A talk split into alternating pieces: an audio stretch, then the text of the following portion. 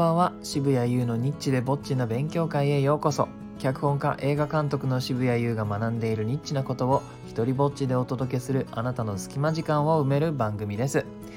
えーとですねあの先日僕が毎週主催しているあのオンラインの一人芝居のイベントあのモノローグオンラインステージ略してモノステというのの、ま、スペシャル回というかあアレンジ大会というのをやったんですね、えー、普段はあの僕の台本をこう60本ある中から皆さんが選んで、え、出場するというのをやってるんですが今回はあの好きにねアレンジしていいよというルールででタイムリミットを設けて、えー、やったんですでですね、ちょっと学んだことがあったので、それについて話したいなと思うんです。で、このアレンジしていいよっていうのを皆さんがどう解釈するかっていうのがもちろん見どころでもあり、僕も個人的に楽しみにしてたことなんですね。で、結果的にすごく思い入れがあって頑張ってた人たちほど、ちょっと苦戦していたなっていう風な結果になったのがとても興味深かったです。あの思い入れがあるとですねそのそれがそのまま文字数になり、えー、文字数がそのまま尺になってしまい結果的にアレンジをすごい頑張った人ほどあの演技の尺が長くなっていたんですね。でこれはあの最終的には僕のミスでもあるんですよ。その注意し損ねたというか。でも長くなること自体が悪いというわけではないんですが長くなると不利になるわけですよね。長い間人を楽しませるのは難しいから。であのまあなんとなくよぎこの可能性がよぎったんで、えっと、タイムリミットを設けたんですけどもあまり強くは言わなかったんです。初めてやったことだったから。ただですねその脚本にしても映画にしても、まあ、僕だけじゃなくて作品を作る人たち全員に言えることなんですがまあ実はものすごいエネルギーを割いて短くしているんです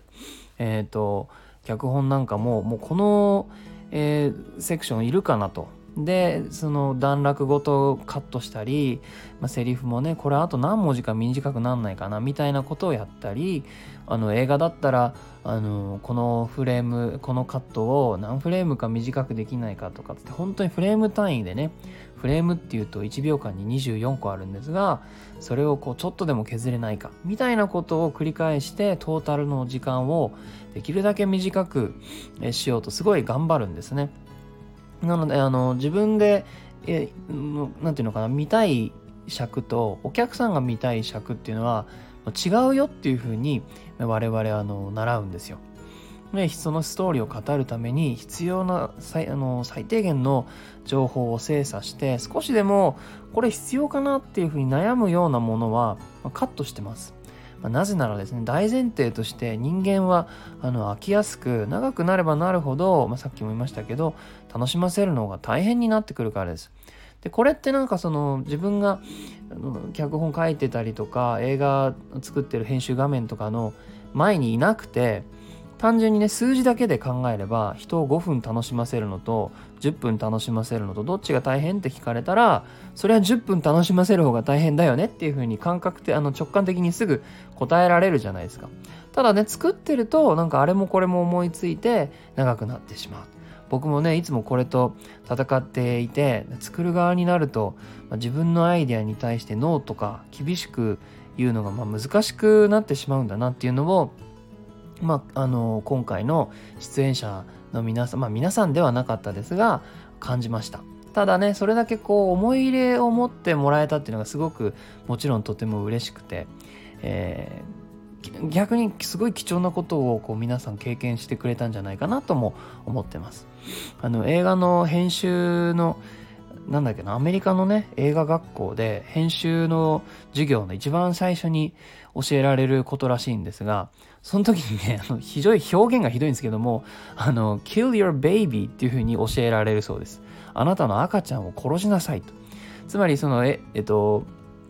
編集するのに、こう、まあ、さ、いろんな素材を取るわけですよね。で、すごく気に入っているものをまずカットしろと。からあの編集する作業最終的に尺を決める作業では思い入れは関係ないんだよっていうことを、え教えてくれるんですね。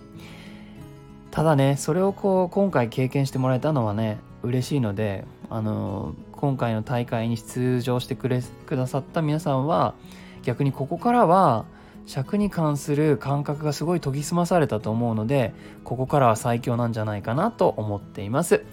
はい、えー、いいねと思ったらハートマークをタップしてください。Twitter もやってるので、よかったらそちらもフォローしてください。えー、日本で唯一の一人芝居コレクション、モノローグ集穴は Amazon でゲットできます。では、渋谷優でした。